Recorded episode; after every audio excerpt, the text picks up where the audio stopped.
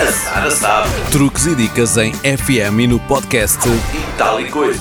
A dica de hoje é para quem quer prevenir a oxidação das suas ferramentas.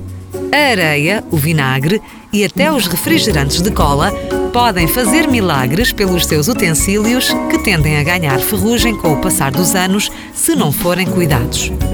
As ferramentas que têm um corpo de metal e pegam em madeira requerem manutenção cuidadosa. Seque bem as ferramentas antes de as guardar, afie periodicamente as zonas de corte e limpe bem após cada utilização.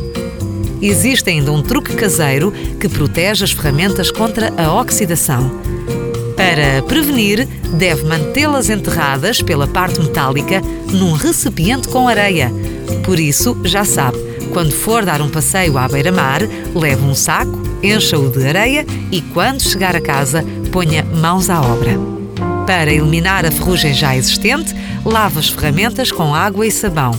De seguida, mergulhe-as durante 24 horas numa mistura de água e vinagre ou numa mistura de água e refrigerante de cola. Se preferir, pode esfregá-los com sal grosso e limão, completando a tarefa que deve executar com luvas com a aplicação de um produto abrasivo. Antes de os arrumar, seque-os cuidadosamente com um pano seco. Com o passar do tempo, muitos utensílios com cabos acabam por perder a firmeza na zona de ligação com a madeira.